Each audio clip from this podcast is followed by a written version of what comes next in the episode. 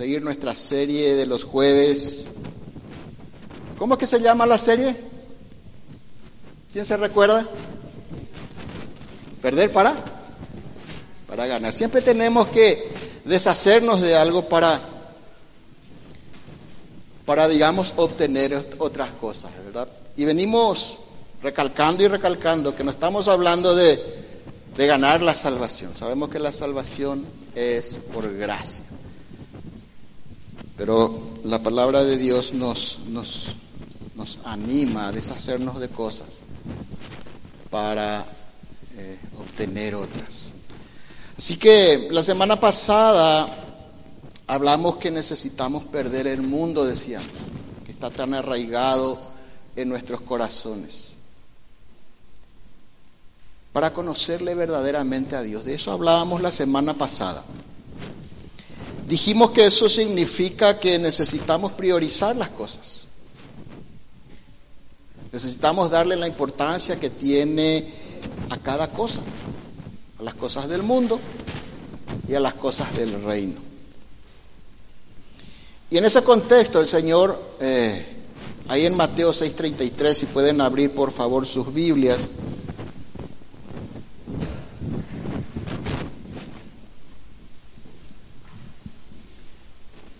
Mateo 6:33.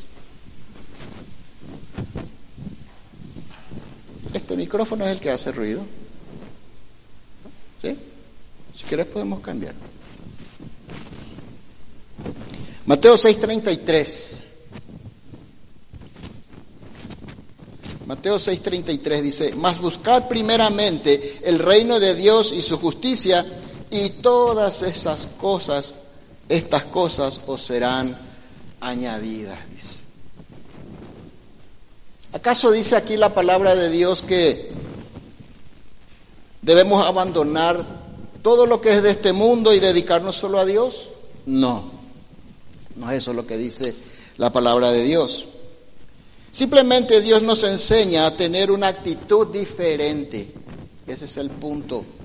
Necesitamos tener una actitud diferente frente al mundo. Y a darle a las cosas el verdadero valor que tienen, como decía al principio. Dios hermano te quiere ayudar a vos y a mí. Dios te quiere ayudar a vos y a mí a que empleemos nuestros recursos, nuestra energía que empleemos nuestros recursos y energía en lo que en verdad es más importante. Las cosas son importantes, sí son. Las cosas de este mundo son importantes, sí son. Pero hay cosas más importantes. Y de eso vamos a hablar esta noche. Dice la palabra de Dios que no nos afanemos por las cosas de este mundo. Ese es el título. No te afanes. Busca el reino de Dios. ¿Por qué no inclinas tu rostro y vamos a pedirle al Señor que nos, nos ayude a, a comprender hoy el mensaje?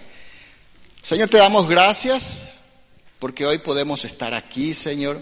Si estamos es porque tu misericordia sigue con nosotros, Señor. Gracias, mi Dios. Señor, esta noche queremos rogarte a ti, Señor, que abras nuestros ojos porque lo que vamos a compartir no son pensamientos ni filosofías, no son pensamientos humanos, Señor, son tus pensamientos, son tus enseñanzas, Señor. Por eso necesitamos que tú nos abras el entendimiento. Abre nuestros ojos espirituales. Que podamos ver más allá, Señor, de este mundo físico. Que podamos, Señor, entender mucho más allá de lo que muchas veces comprendemos en este mundo, Señor. Que pongamos prioridades, aprendamos a poner prioridades y a vivir como tú quieres que vivamos. Por eso, mi Dios, te rogamos que en esta noche tu Espíritu Santo esté obrando en nuestras vidas. Decirle al Señor, te entrego mi corazón esta noche, te entrego mi mente, Señor, para que tú, Señor, hagas conmigo lo que tienes que hacer. No permitas, Señor, que esta noche el diablo robe la palabra en este lugar, Señor. Te damos gracias en el nombre de Jesús. Amén.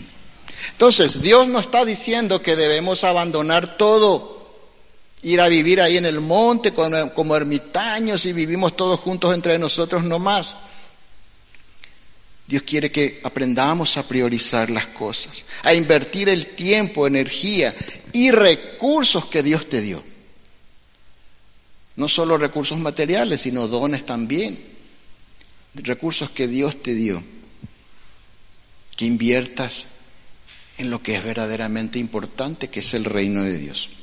Entonces, Dios quiere que tengamos una visión clara del mundo y de su reino. Una visión clara, equilibrada.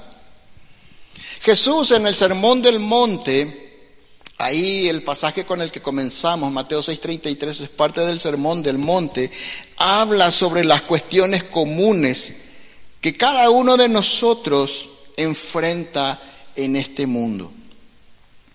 Habla sobre el alimento, el vestido y el sustento. Dios sabe que en este mundo, dice ahí en el versículo 32, en Mateo 6, 32, dice, Dios sabe que en este mundo tenemos problemas. Es más, Jesús dijo, en el mundo tendréis aflicciones. ¿Cuántos tienen problemas? ¿Cuántos tienen preocupaciones? ¿Cuántos están pasando por momentos difíciles? Si esa es tu situación, entonces bienvenido al club. Porque todos tenemos problemas. Todos tenemos aflicciones, preocupaciones. Pero Dios quiere que vivamos de una manera diferente. Dentro del contexto de las preocupaciones, las cosas de este mundo, el sustento, el alimento, la ropa, el abrigo, etcétera, que son propias a la vida en este mundo, y sobre las necesidades también, Jesús dijo, no se preocupen, no se preocupen, dice. Por el contrario, busquen el reino de Dios. Yo quiero decirte algo, mi hermano, mi hermana. Yo aprendí algo. Cuando, como se dice, cuando las papas queman,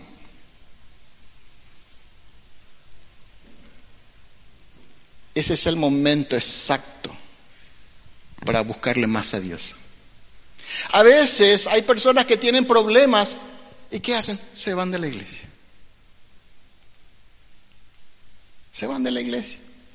¿Por qué? Porque tal vez tenían un tenían una idea diferente de lo que de lo que es el reino de Dios. Tal vez estaba buscando solo lo terrenal y como no se le solucionaba el problema, bueno, entonces me voy a otro lugar a buscar. De repente ahí en Pare de Sufrir o ahí el, ¿cómo es? Eh, la astróloga fulana ahí que puede solucionarme el problema, ¿verdad?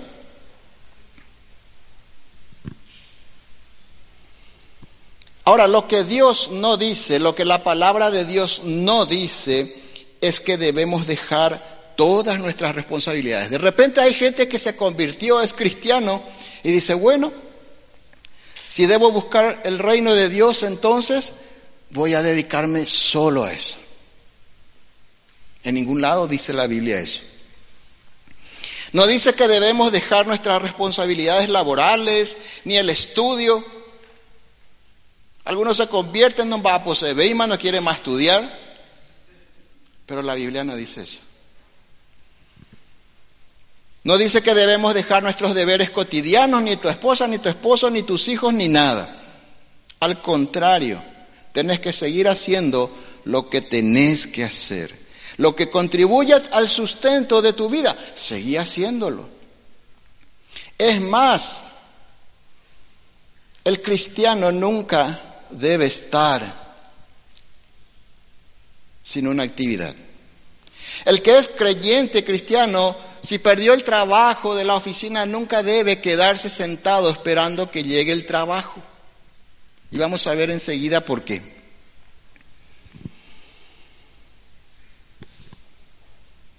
Lo que dice la Biblia entonces es que no te afanes, no te afanes. Decirle al que está a tu lado, no te afanes, decirle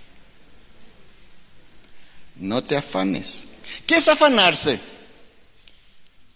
¿Qué es afanarse? Afanarse es entregar a entregarse totalmente a buscar algo. Entregarse a buscar algo. En este caso está hablando el Señor de las necesidades terrenales. Es entonces entregarse a buscar las necesidades terrenales, en este caso, con tal pasión que hasta casi desmayar de cansancio. Con tal pasión que produce en tu vida angustia y aflicción cuando no conseguís. Eso es lo que Dios no quiere, que vos y yo hagamos. Y eso es lo que justamente muchas veces hacemos. No solo con las cosas laborales, sino con los problemas personales también.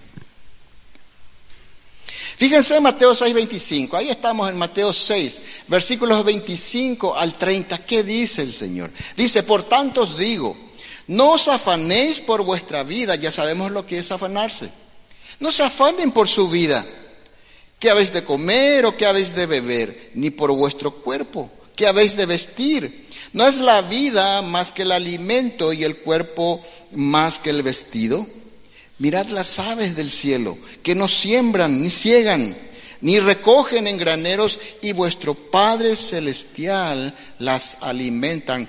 ¿Cuántos le tienen a Dios como su Padre Celestial? Entonces Dios es el que te alimenta. Se le alimenta a los pájaros, dice, con más razón te, va a alimentar a vos.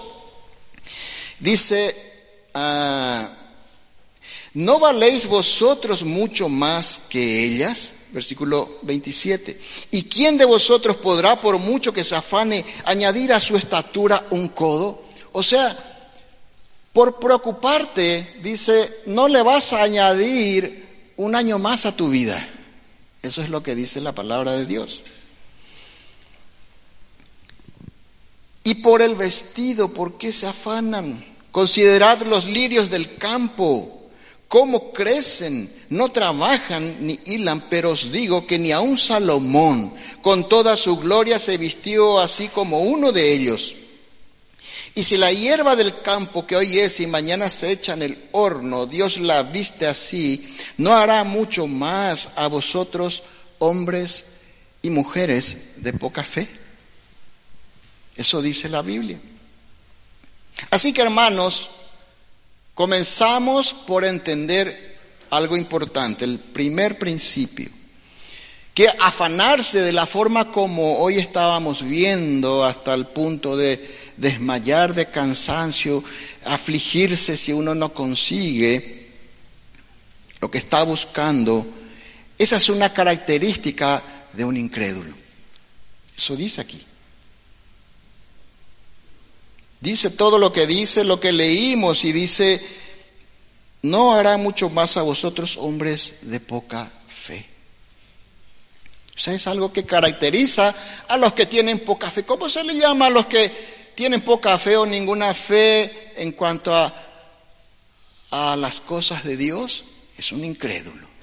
No cree.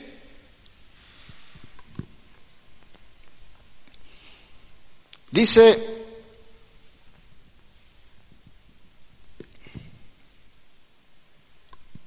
es demostrar entonces incredulidad. ¿Por qué? ¿Por qué es demostrar incredulidad, vivir afanado de esa manera? Dice, porque, dice en el versículo 32, porque esas cosas dominan el pensamiento de los incrédulos, dice la nueva traducción viviente. Todas esas cosas, esas preocupaciones por las cosas de este mundo, dice, dominan la mente, eso es lo que Dios no quiere, que dominen tu mente. El único que debe dominar tu mente, tu corazón y tu espíritu es el Señor, Dios de los ejércitos. Ese es el único que tiene que dominar nuestra mente. Es más, Pablo decía que todo me es lícito, y no, pero no todo conviene, pero yo no me voy a dejar dominar de ninguna de, de otras cosas, de esas cosas, dice, de, algunas cosas que está hablando, que es el alimento y, y lo sacrificado a los ídolos en ese contexto, ¿verdad? Pero eso es un principio para nuestra vida. Nada debe dominar nuestro, nuestra mente. excepto Dios. Y eso es lo que Dios no quiere. Dice, eh, porque esas cosas domina el pensamiento de los incrédulos, pero su Padre Celestial, tu Padre Celestial, ya conoce tus necesidades. Mi hermano, mi hermana, Dios conoce tus necesidades, Dios conoce tus problemas, Dios conoce mis problemas, mis necesidades. Y quiero decirte algo. Todos tus problemas y mis problemas no es algo en lo cual Dios tiene que ver. No es culpa de Dios. Así que no podemos decirle, Señor, ¿por qué? ¿Por qué me haces esto? Tus problemas y mis problemas son consecuencias de mis pecados y pecados de otras personas tal vez. Pero Dios no tiene nada que ver. Dios no mete la mano. A veces eh, escuchamos que personas dicen, por ejemplo, ¿por qué, ¿por qué Dios permite que le pase eso a niños como estuvimos viendo en las noticias en estos días? A niños, a pobres inocentes. ¿Por qué Dios permite? Dios no tiene nada que ver con la maldad humana. Es más, Dios refrena la maldad en este mundo. Así que imagínate cómo es la maldad del ser humano. Si lo que estamos viendo hoy es todavía con el freno de Dios, porque el Espíritu Santo está sobre este mundo por causa de su iglesia. Pero dice la palabra de Dios que un día el Señor va a retirar su mano de este mundo. Imagínense lo que va a hacer aquel día. Entonces Dios no tiene nada que ver con eso. Pero finalmente, como dice también en Romanos, Dios usa todas esas cosas para convertirlas en un bien, porque todos nosotros vinimos a los pies de Cristo gracias a los problemas. Nadie, como dice el pastor Osvaldo, nadie se convierte cuando está de vacaciones en el Caribe y sentado en una silla delante del mar. Son las aflicciones, los problemas los que nos llevan al Señor. Pero seguimos.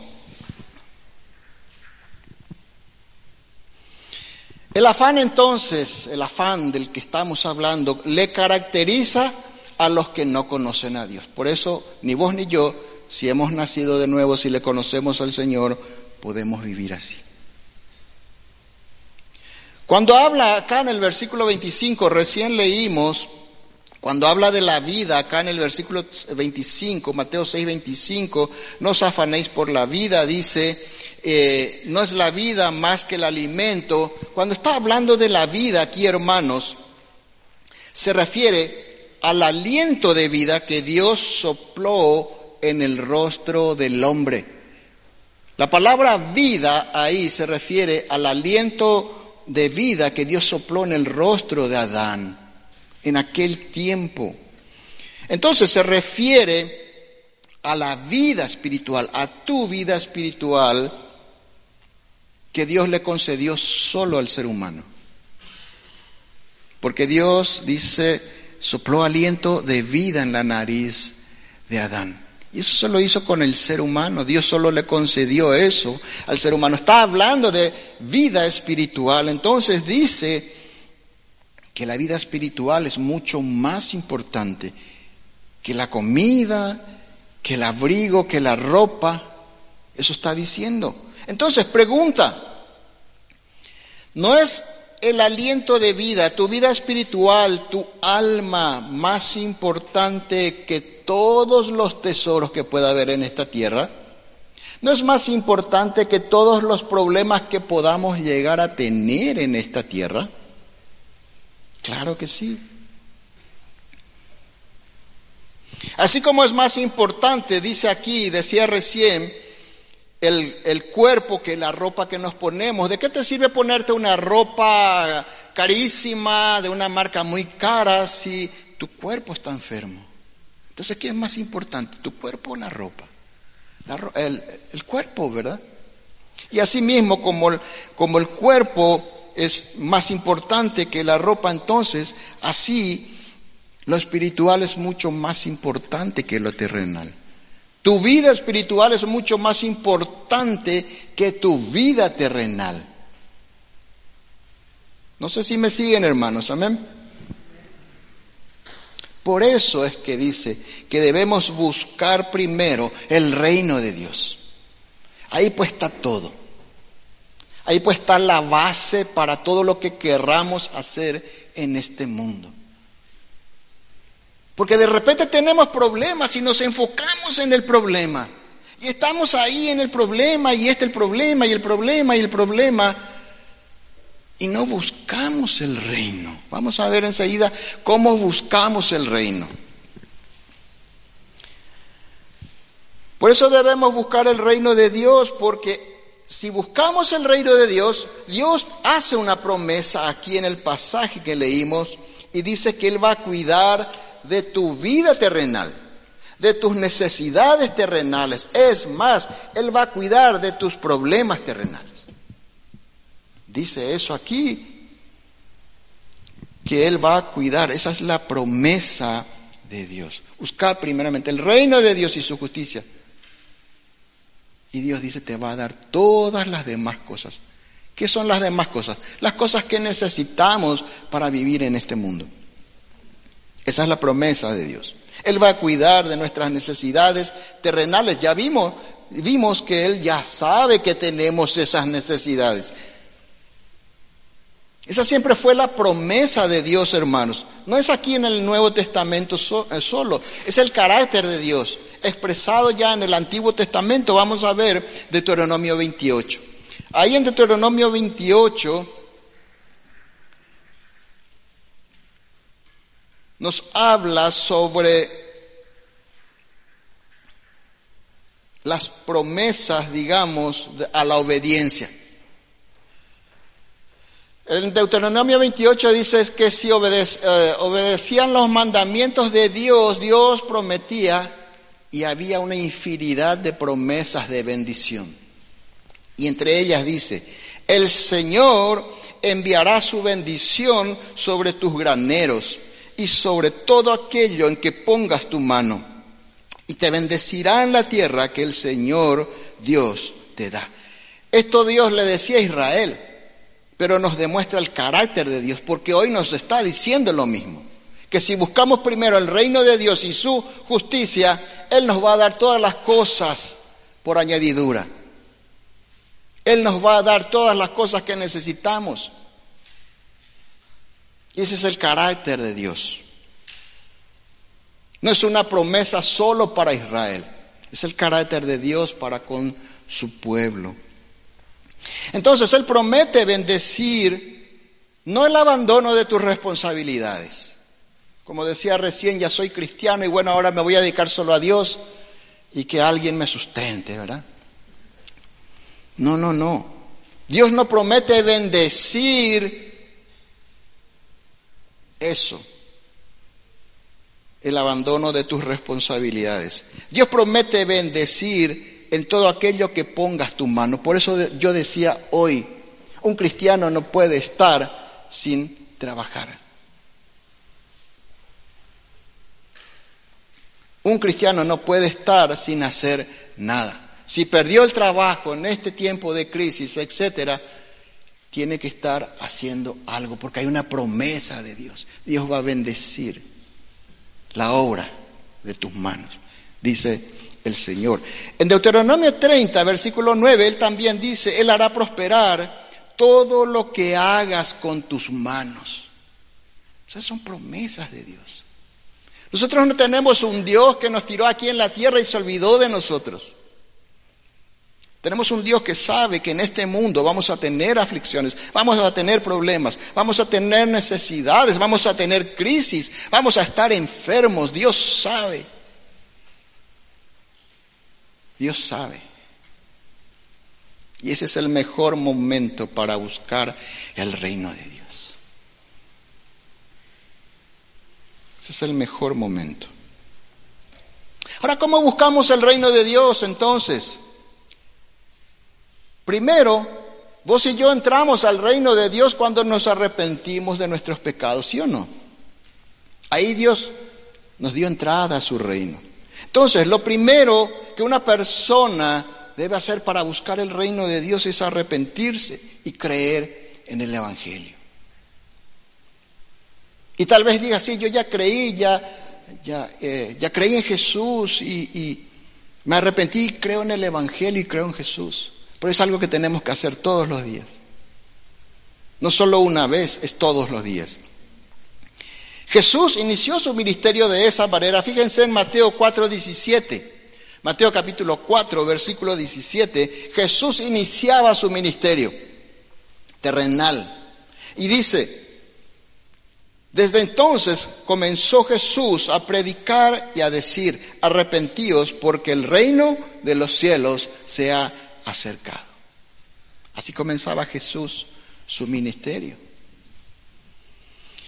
En el Evangelio eh, de, Marcos leemos también, el tiempo se ha cumplido, este mismo pasaje, el tiempo se ha cumplido y el reino de Dios se ha acercado. Arrepentíos y creed en el Evangelio. Marcos 1.15. Arrepentíos y creed en el Evangelio. Así comenzaba. Porque por el arrepentimiento y la fe en Jesús tenemos entrada al reino. ¿Cuántos entraron al reino de Dios?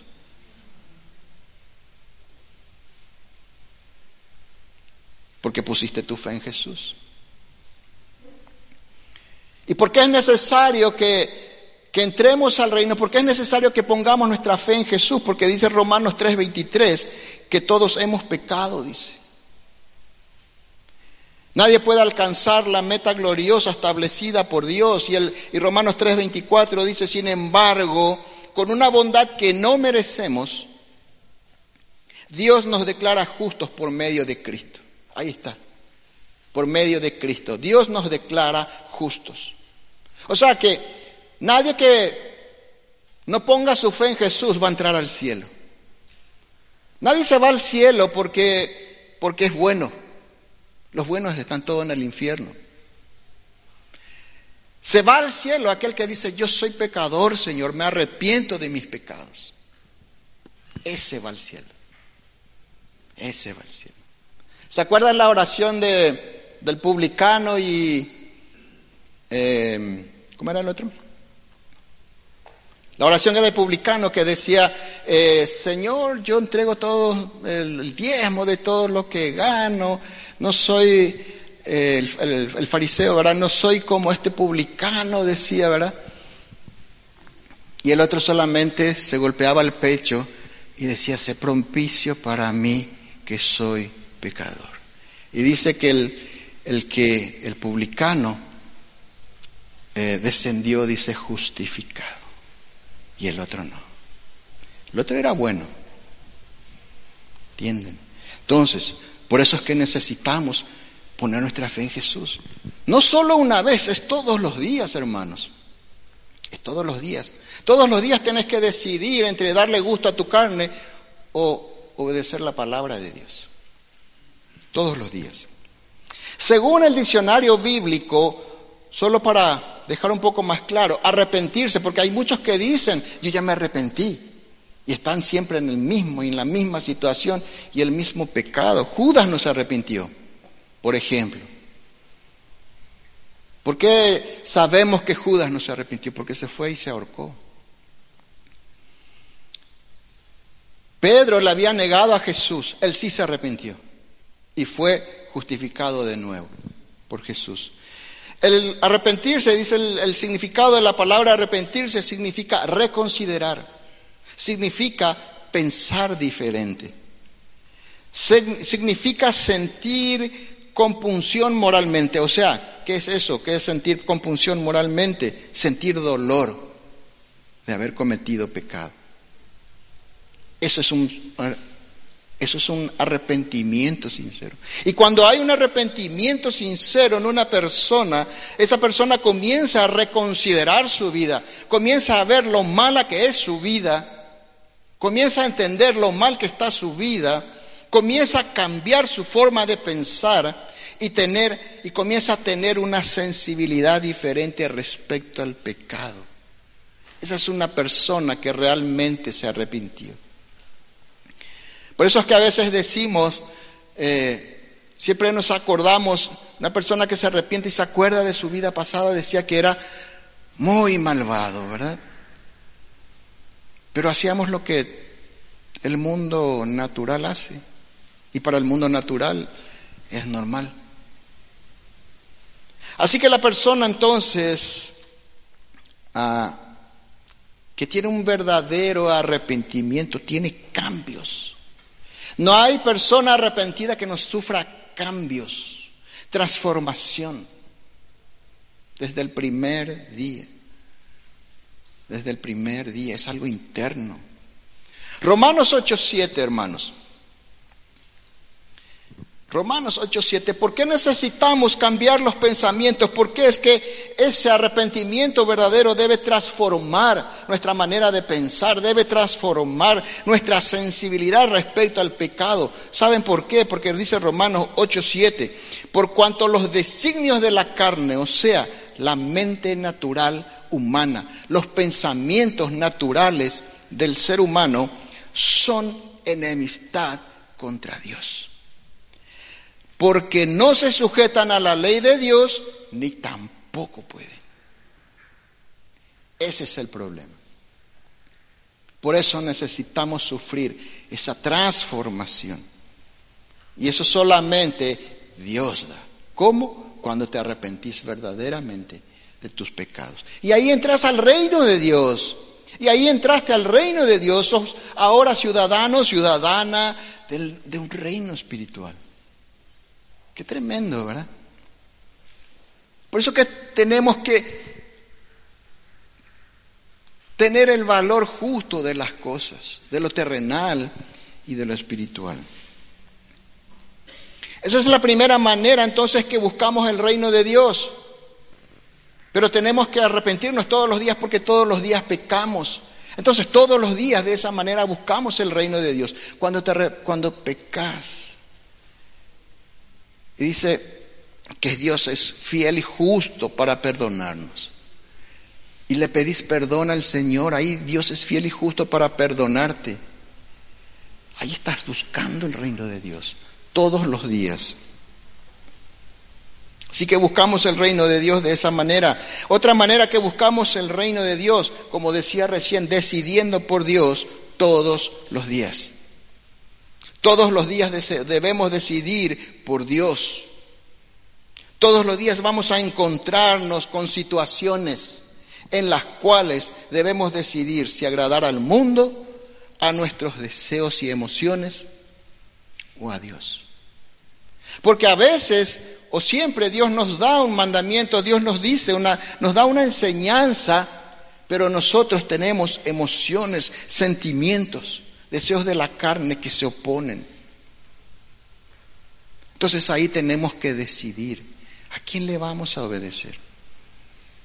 Y ciertamente, hermanos, nos conviene obedecerle a Dios.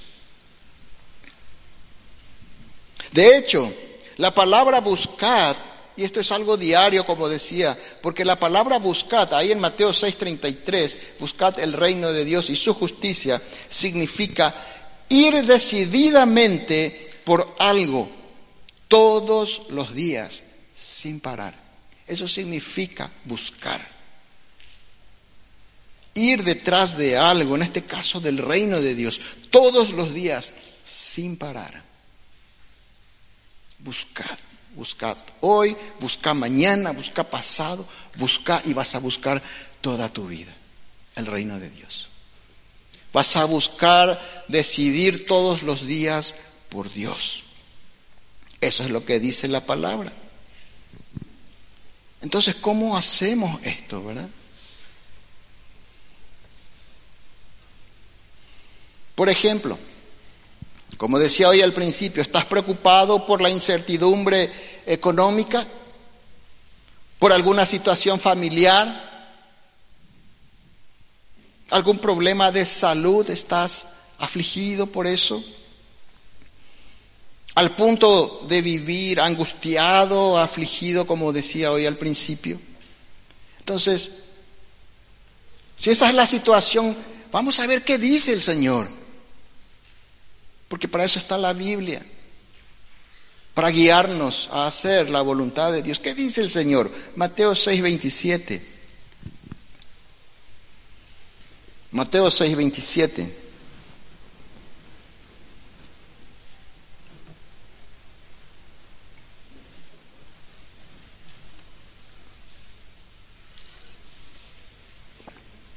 Dice, nueva traducción viviente, ¿acaso con todas sus preocupaciones pueden añadir un solo momento a su vida?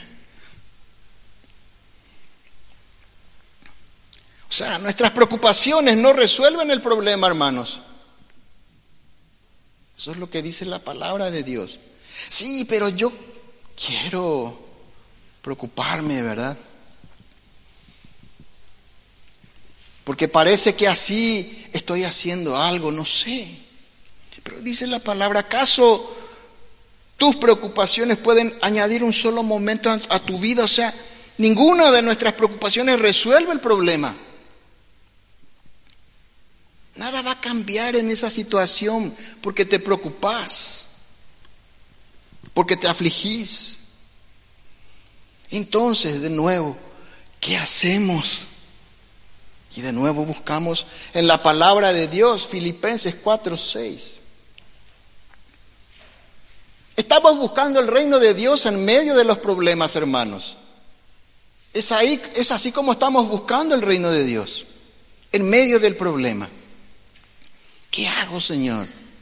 Estoy preocupado, estoy afligido, pero dice tu palabra que no tengo que estar así. Sé que mis preocupaciones no resuelven el problema.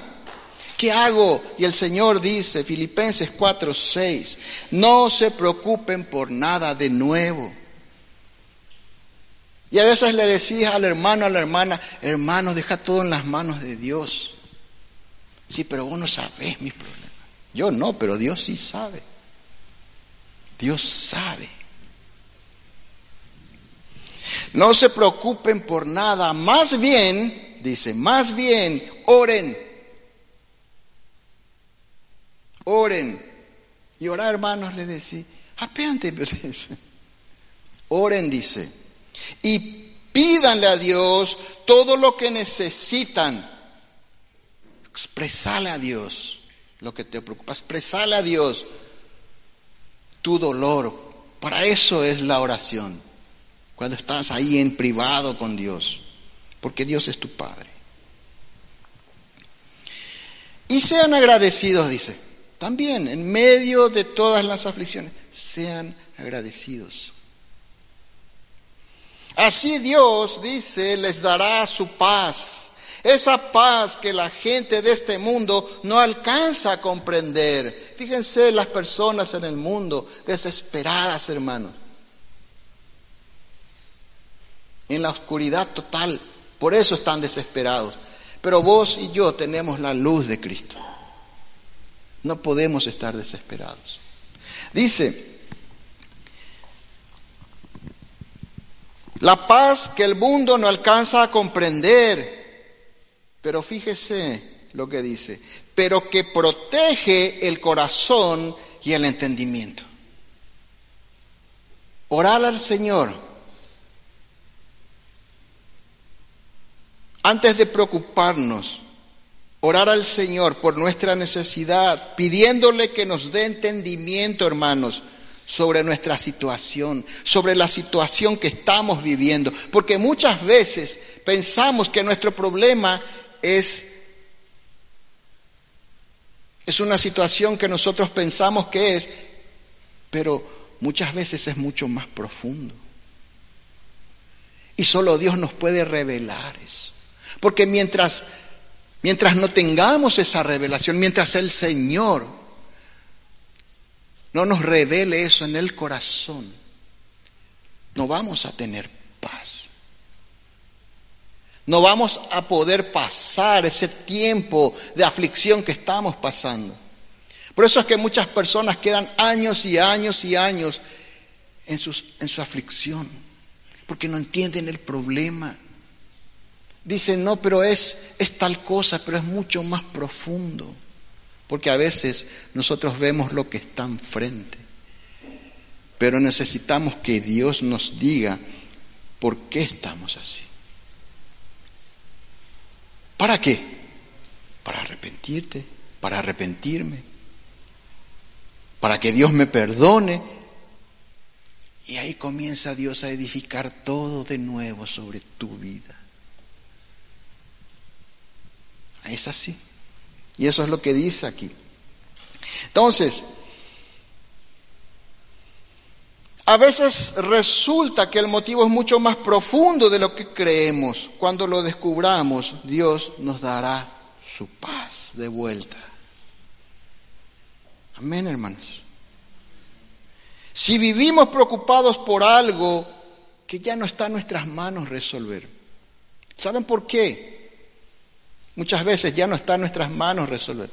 Resulta que la Biblia es un libro en donde está toda la enseñanza de Dios para que podamos vivir conforme al diseño de Dios, conforme a la voluntad de Dios.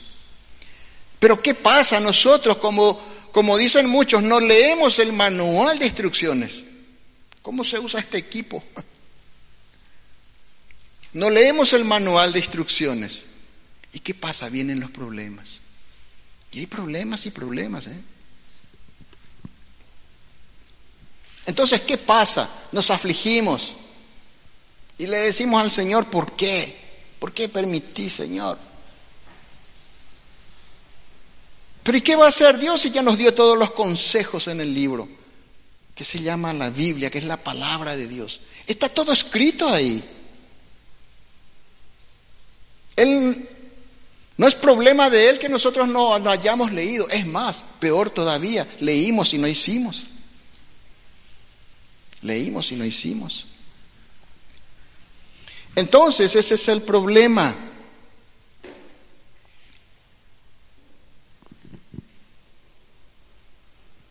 Si vivimos preocupados por algo que ya no podemos resolver, porque ya no buscamos pues el reino de Dios antes, antes tendríamos que haber buscado el reino de Dios para no caer en las situaciones en las que estamos. Si vivimos preocupados entonces ya por algo que no podemos resolver, que está solo en las manos de Dios, entonces si vivimos afanados, afligidos por eso, eso va a traer más problemas. Por ejemplo, problemas de salud. Y van a continuar los problemas y hundiéndose más y más y más. Y si vivimos así, demostramos que no confiamos en Dios. Él dice que va a proveer. Él dice que va a estar con nosotros en todo momento. Si pasas por las aguas, no te ahogarás. Si pasas por el fuego, no te quemarás. Pero vas a pasar por las aguas, vas a pasar por el fuego. Pero Dios va a estar ahí. Esa es la gran diferencia. Esa es la gran diferencia. Colosenses 3.1 por eso nos anima y nos dice, ya que han resucitado, ya que han resucitado a una vida nueva con Cristo, ¿cuántos han resucitado en una vida nueva? Entonces, ya que resucitaste a una vida nueva con Cristo, pongan la mira en las verdades del cielo. Ahí está pongan la mira en las verdades del cielo. Y cuando dice pongan la mira, dicen los estudiosos que se refiere al, al, al arquero, al, al que va a lanzar una flecha, que está apuntando, está apuntando al blanco con la flecha. Pone la mira ahí en la flecha, está apuntando, concentrado está mirando. No es que agarra la flecha y pum la lanza. Está ahí apuntando concentrado, mirando al blanco. ¿Qué estás mirando? ¿Dónde estás mirando? ¿Dónde está tu blanco? De hecho, pecado, la palabra pecado, la traducción de la palabra pecado es errar el blanco. Ese es el problema. Erramos el blanco. Porque agarramos la flecha y para cualquier lado. Ese es nuestro problema. ¿Dónde tenemos que estar apuntando entonces? Al reino de Dios. Ahí tiene que estar, ese es nuestro blanco. Ahí tenemos que estar apuntando, hermanos.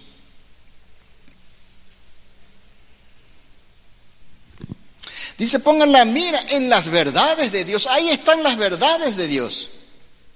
En el reino de Dios. Cuando abrís tu Biblia, estás abriendo, estás entrando espiritualmente al reino de Dios. Y deja que Dios te hable. Y deja que Dios te guíe. Donde Cristo está sentado en el lugar de honor a la derecha de Dios, ahí, ahí es donde están las verdades. No en este mundo. En este mundo no hay verdad. En este mundo hay mentira. Porque este mundo está bajo el dominio del diablo. Eso dice la palabra de Dios. Piensen en las cosas del cielo, en qué estás pensando en todos los días. La cuenta de la luz, la cuenta de no sé qué. No tengo trabajo. Y Dios sabe. Los problemas familiares, nuestros hijos, que los nietos, que no sé qué. Y Dios sabe. Piensen en las cosas, en, en las cosas del cielo, no en las de la tierra.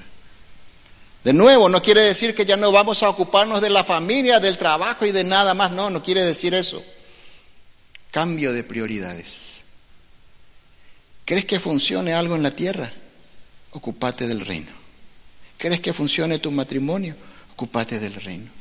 ¿Quieres que funcione tu economía? Ocupate del reino. ¿Quieres que funcione tu salud? Ocupate del reino. ¿Quieres que funcione todo en este mundo? Ocupate del reino. Eso dice la palabra de Dios.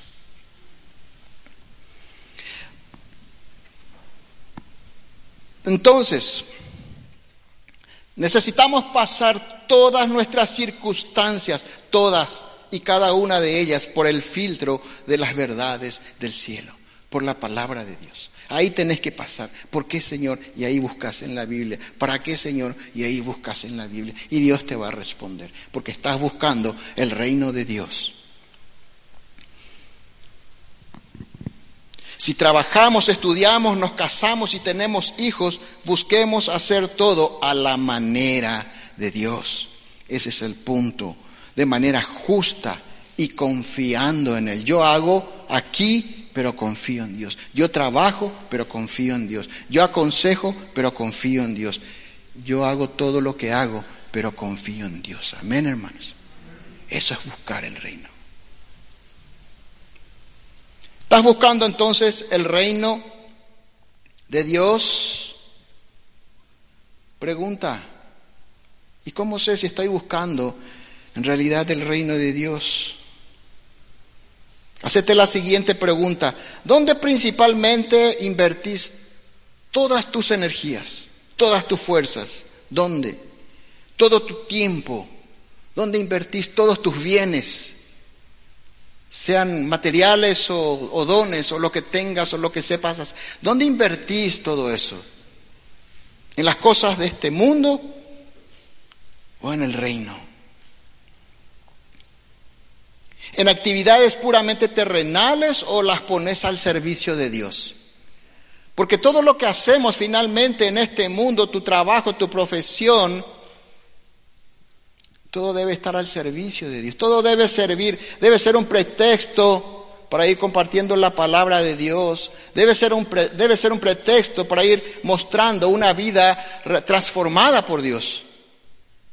Tu vida y mi vida debe ser un pretexto para, para mostrar lo que Dios hace, hizo y va a hacer en nuestras vidas. Por eso necesitamos nosotros cambiar nuestros valores. Y con respecto a eso dice Mateo 6, 19, y con eso nos vamos terminando. Mateo 6, 19 dice, no almacenes tesoros aquí en la tierra.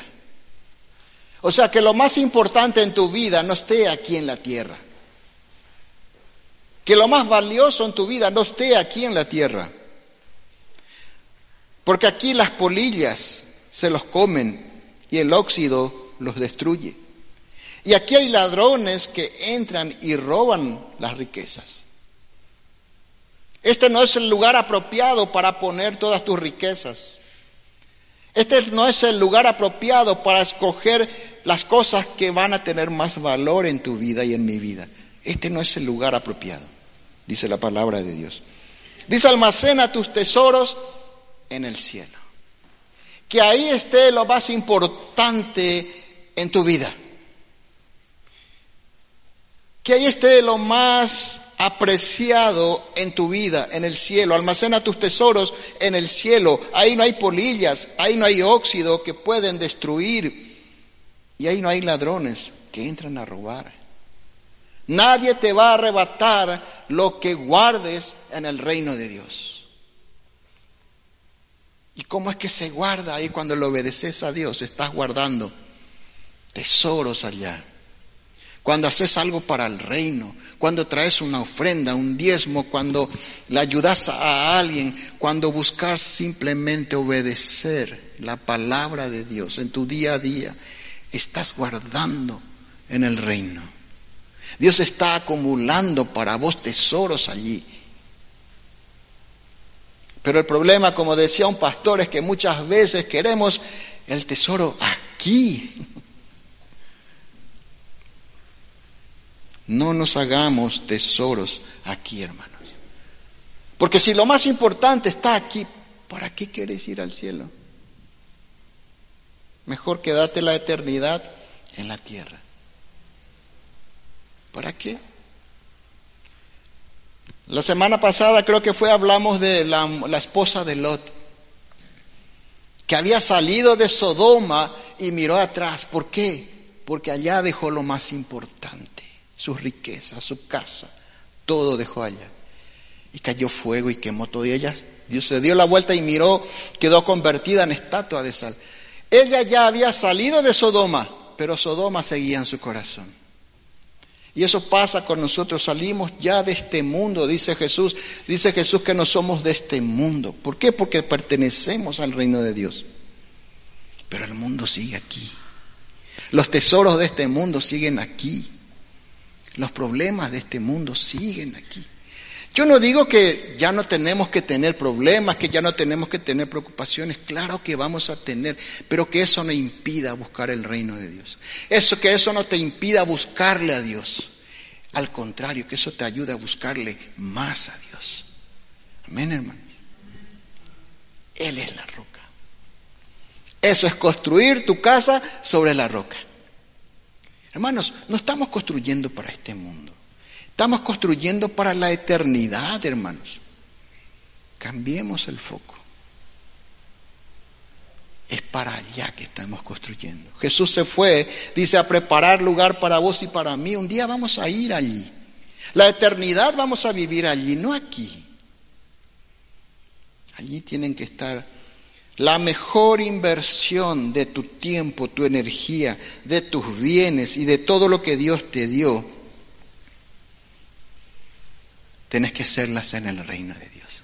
Amén. Eso tiene un retorno tanto para esta vida como para la eternidad. Muchas personas me, me recuerdo, había un tiempo en que quebraron los bancos y había personas que pusieron todo su dinero en el banco y el banco quebró. Y los bancos quebraban, uno tras otro, uno tras otro. En el cielo los bancos no quiebran. En el cielo no hay inflación. En el cielo no hay crisis. Ese es el lugar más seguro para invertir tu tesoro. Que lo más importante esté ahí, hermanos. Esa es la meta que tenemos que ponernos. En el reino de Dios no hay enfermedad, dice también la palabra de Dios. Ya no hay llanto, no hay dolor. Los problemas son para este, este mundo. Y mientras tengamos problemas, busquemos el reino de Dios. Busquemos más el reino de Dios. Esa es la solución de la Biblia para todos nuestros inconvenientes, preocupaciones y aflicciones. Conclusión, si estamos pasando por problemas difíciles es porque no buscamos antes el reino de Dios. Ese es nuestro problema.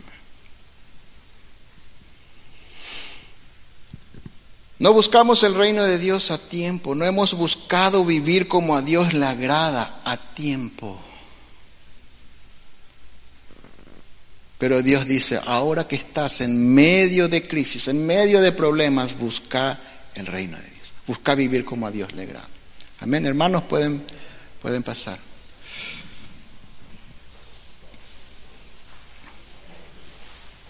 Romanos 14, 17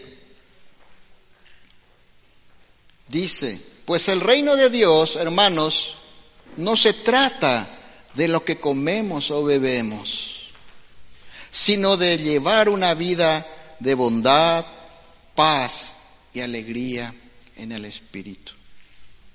El reino de Dios no se trata de, cosas, de las cosas terrenales, sino se trata de vivir como a Dios le agrada, de eso se trata, el reino de Dios. Necesitamos tener una visión clara del reino de Dios y del mundo en que vivimos. ¿Cuál es más importante? ¿Dónde tenemos que invertir nuestras energías, todos nuestros bienes, todo lo que tenemos? ¿Dónde? En el mejor lugar que es el reino de Dios. Pablo describe, Pablo describe a unas personas que dicen que son enemigos de la cruz. Yo quiero que atiendas lo que Pablo dice de estas personas. Dice, describe a estas personas y dice que su, su Dios es su propio, su propio vientre. Su Dios son sus propios apetitos, dice. Eso está en Filipenses 3, pero no hace falta que busques. Los que son enemigos de la cruz, dice, su Dios son sus propios apetitos. Dice, se jactan de cosas vergonzosas. Y fíjense, fíjense lo que dice, escuchen lo que dice. Y solo piensan en esta vida terrenal. Por eso muchos se han ido de la iglesia. Porque Dios no le resolvía su problema terrenal. Y él quería solo resolver su problema terrenal. Y Dios quería resolverle su problema celestial. Dios quería resolverle su problema eterno. Pero él quería lo terrenal.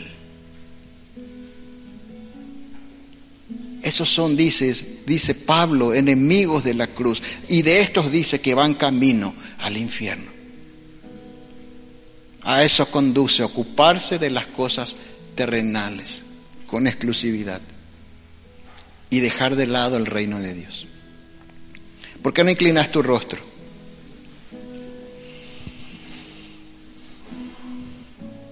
Señor, en esta noche, independientemente de la situación en que estemos, Señor, independientemente, mi Dios, en los problemas que estemos, en las preocupaciones y aflicciones que tengamos, Independientemente de eso, Señor, en esta noche te damos gracias. Gracias, mi Dios, porque cada situación en esta vida me lleva a acercarme más a ti. Cada momento difícil en este mundo me lleva a buscarte más a ti. Y ese es el propósito de Dios, mi hermano, mi hermana que con cada situación nos acerquemos más a Él. Señor mi Dios, en esta noche te doy gracias por tu palabra, Señor. Gracias porque me enseñas a poner las prioridades en orden, Señor. Gracias porque me enseñas, Señor, en dónde debo invertir toda mi vida, a dónde estoy yendo. Tú me enseñas, Señor, a que lo más importante en mi vida debe ser las cosas de tu reino, las cosas que te agradan a ti, Señor. Señor, te pedimos que nos ayudes Que nos ayude, Señor, a poner en primer lugar las cosas de tu reino. Porque nosotros queremos darle gusto a nuestra carne, a nuestros pensamientos pecaminosos. Queremos darle gusto, Señor, a nuestras emociones. Queremos seguir, Señor, la corriente que nos dictan nuestros pensamientos. Pero nuestras emociones y nuestros pensamientos, Señor, están todos contaminados por el pecado. Señor, ayúdanos a caminar, Señor, a tu reino. Señor, ayúdanos, mi Dios Todopoderoso, a, a ser personas que independientemente de las circunstancias que estén pasando, buscan tu reino. Señor, en esta noche queremos adorarte. En esta noche queremos cantarte, Señor, porque sabemos que somos ciudadanos de un reino, de un reino celestial, Señor, un lugar en donde ya no hay más enfermedad, ya no hay más problemas, no hay más crisis. En un lugar, Señor, donde la vida es perfecta. Ahí, Señor, tú nos diste entrada cuando nos arrepentimos de nuestros pecados. Y esta noche queremos cantarte. Esta noche queremos adorarte. Queremos alabarte, Señor, porque tanta gracia has derramado sobre nuestras vidas. Porque sin merecerlo, Señor, enviaste a Jesús a morir por causa de nuestros pecados. Por causa de esos pecados que nos, nos llevan a tantas situaciones y a tantos problemas. Jesús ya pagó el precio en la cruz. ¿Por qué no nos ponemos de pie en esta noche y le adoramos al Señor, le cantamos Señor, al Señor?